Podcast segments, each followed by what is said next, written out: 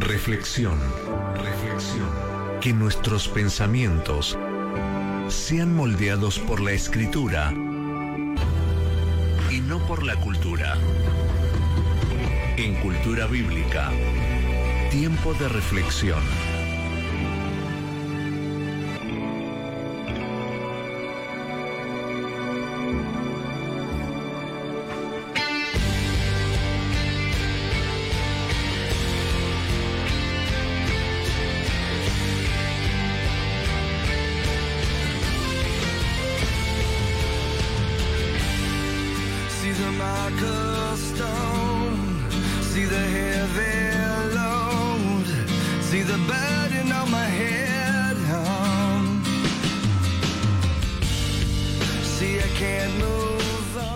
El niño y la cicatriz.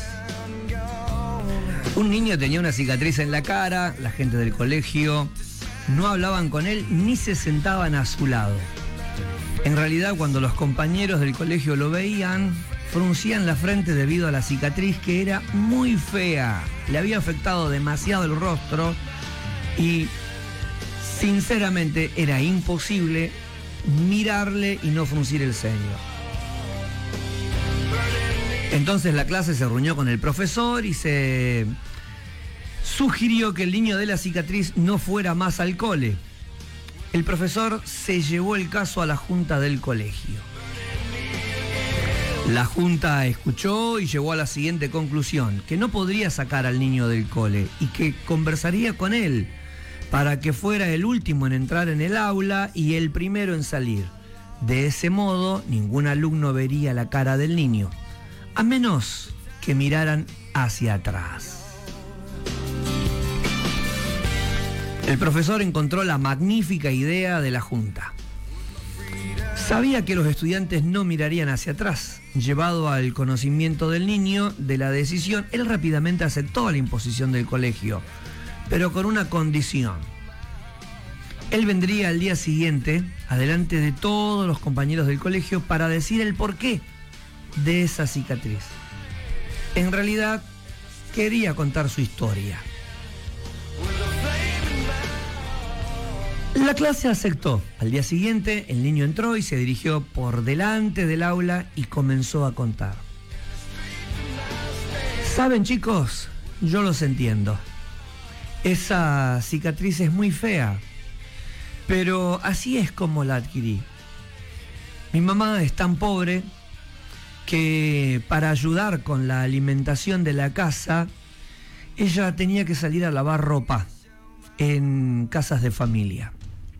Yo tenía en esos días entre 5 y 6 años de edad.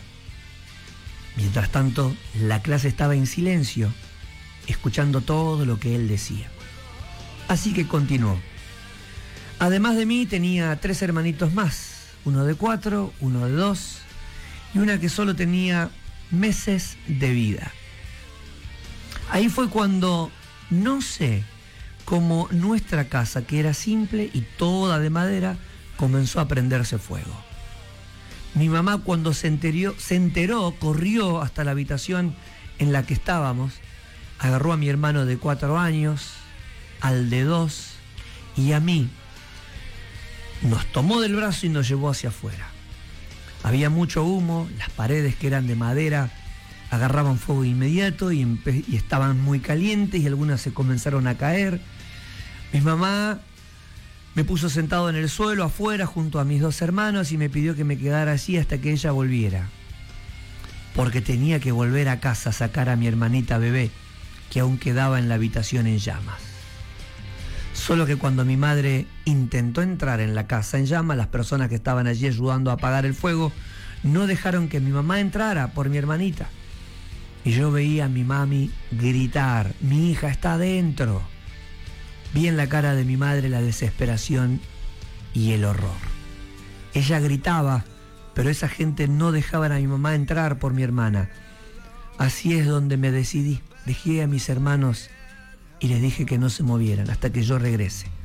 Salí entre la gente y sin que ellos se dieran cuenta, entré a la casa en llamas. Había mucho humo, estaba todo muy caliente, mucho calor, pero tenía que conseguir a mi hermana.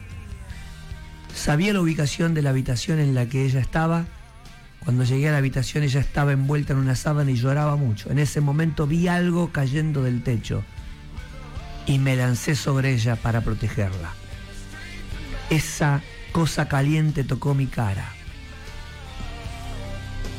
Agarré a mi hermano y salí.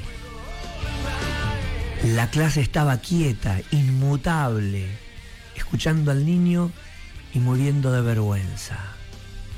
Entonces el niño dijo, ustedes pueden encontrar fea mi cicatriz y mi cara, pero quiero que sepan que cada vez que llego a casa, mamá me abraza y besa mis cicatrices, porque detrás de ella hay una historia de amor.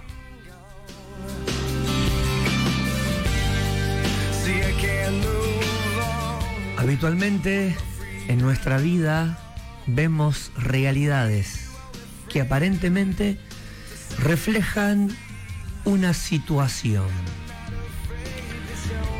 Pero muchas veces no sabemos lo que hay detrás.